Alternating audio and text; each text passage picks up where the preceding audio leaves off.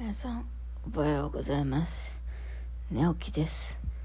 マジで起きてすぐ携帯を取っています。なぜならばもう8時台なのでラジオ配信してから朝散歩行こうかなって思ってます。みんな起きてる？遅刻しない時間に起きれたことを願っていますよ。エロ玉ラジオ。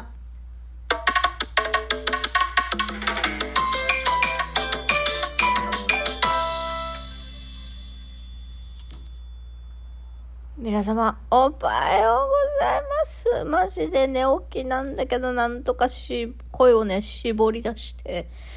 収録配信、するよみくりです。この番組では借金持ち独女、うつのケアをしながら、ニャンズたちとのんびりイチャイチャ過ごしております。私、みくりが沖縄から日々いろいろいろいろ思うことを配信しております。いやあのですね、皆さん、エンジェルナンバーって知ってますか？なんか、これは、エンジェルナンバーって何なんだろう？これ、み、なんかね、天使からのメッセージを数字で表したものなんですけど、まあ、要はゾロ目とかさ、縁起がいいって言うじゃないですか。まあ、そ、そういう感じのやつです。これ、これ見たら、こういう意味のメッセージが、サインがあなたに届けられてるんですよ、的なものなんですね。皆さんの生活の中でもこの数字よく見るなとか妙に気になる数字とかってありませんか？例えば代表的なのが、えっと、時計だね時計で見る数字とか11時11分とかさあと車の車のナンバーでも8888とか、まあ、同じ数字のゾロ目に限らず1122とか2211とか2323とか、まあ、似たような数字がよく並ぶとかね、まあ、4桁のゾロ目だったり、まあ、3桁111とかでもいいんですけどなんか3桁の数字だと358が最強ナンバーらしくてそういえば358のナンバーの車ってよく見るわと思って私。あだかだからかどうかわかんないけど。そうそういうのがね本当にめちゃくちゃ多いんですよ。ここ数ヶ月。特に生活保護が決まってからかな。私毎日エンジェルナンバー見てるんですよ。まあ、この数字を、あ、エンジェルナンバーだって気づくかどうかもそうなんですけど、例えば今日だったらね、朝起きてすぐ、え、今何時だろうと思って見たら、8、8時8分だったんですよ。808。で、じゃあ808はどういうナンバーだったの？っていうのはね、えっと、まあ、番組の最後あたりに解説しましょうかね。ってそんなこと言ってたら時間切れで終わってしまってまたテイク2取ることになりそうな気もしないでもないですがとりあえず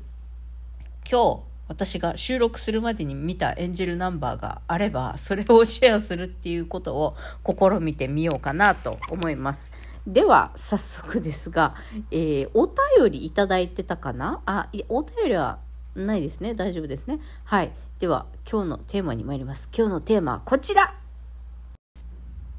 保護明けにはコンパクトカーが欲しいについてお話しします。コンパクトカー？何？こ超小型自動車って言うんですか？今、まあいろいろ、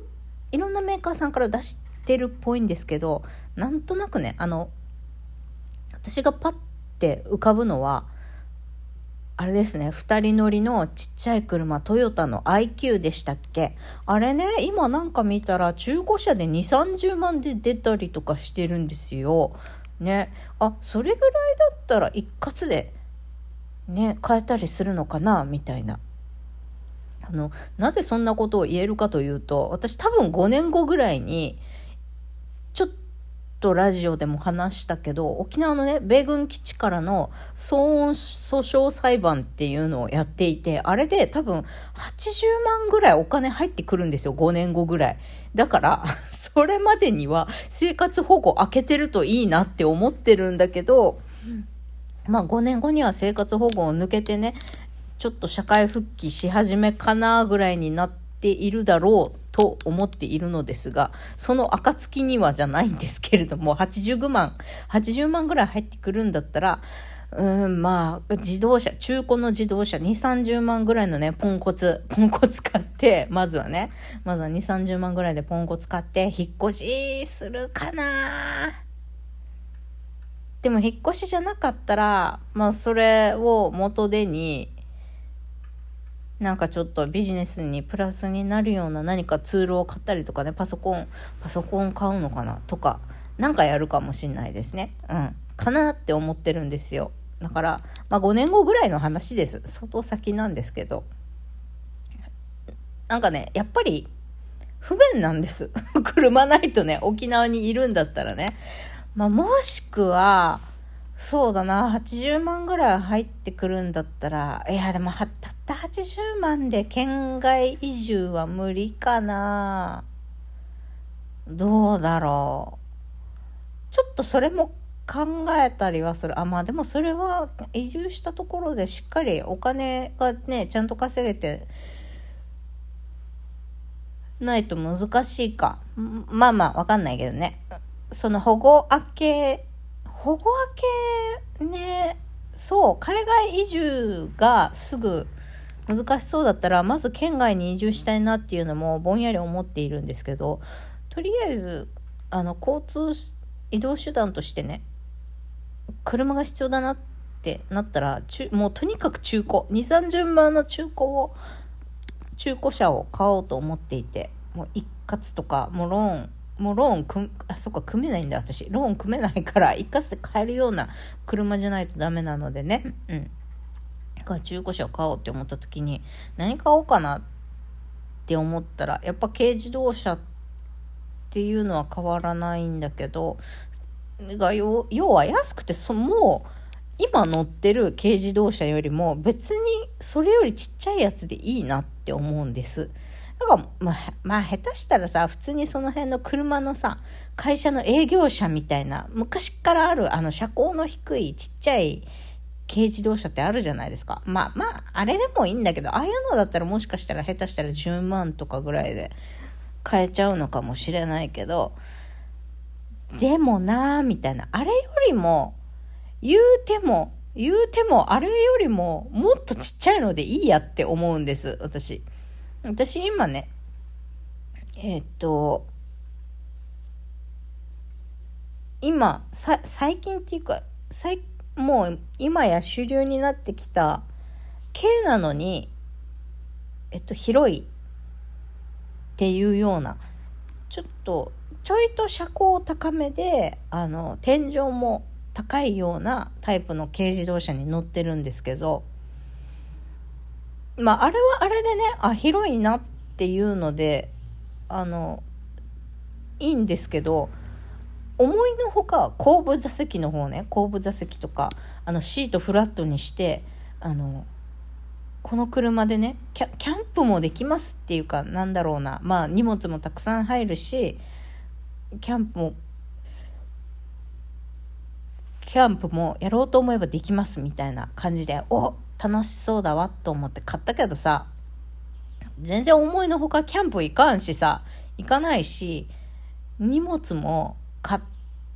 たくさん買ったと言っても3階に住んでるからさ今3階に自力で運ぶのに大変なでかいものなんて買わないわけよ。だからスペースの広い軽自動車買ったって、そんなに意味がなかった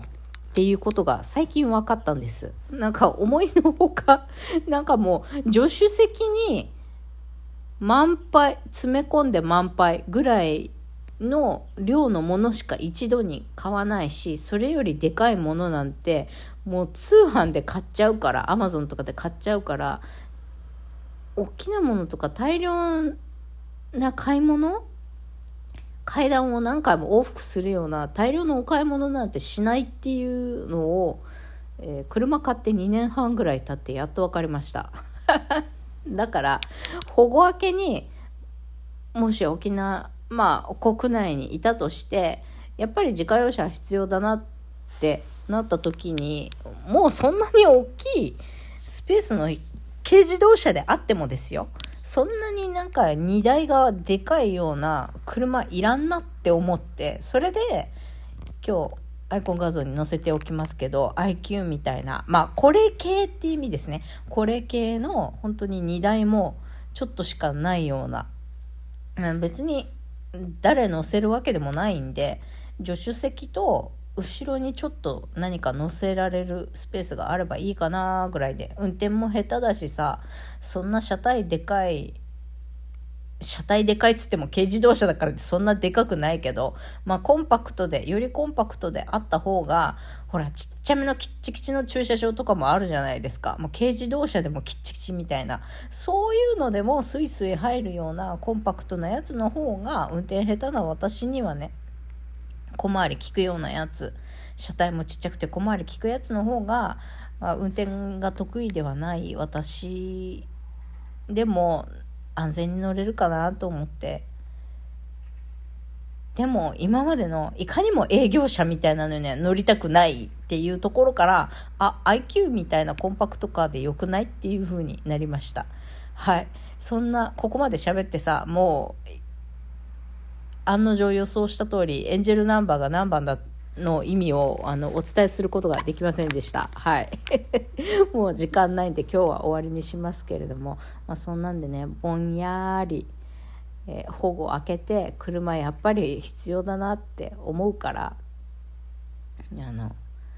買うんならめっちゃちっちゃい車でいいかなって思ったみくりでございました。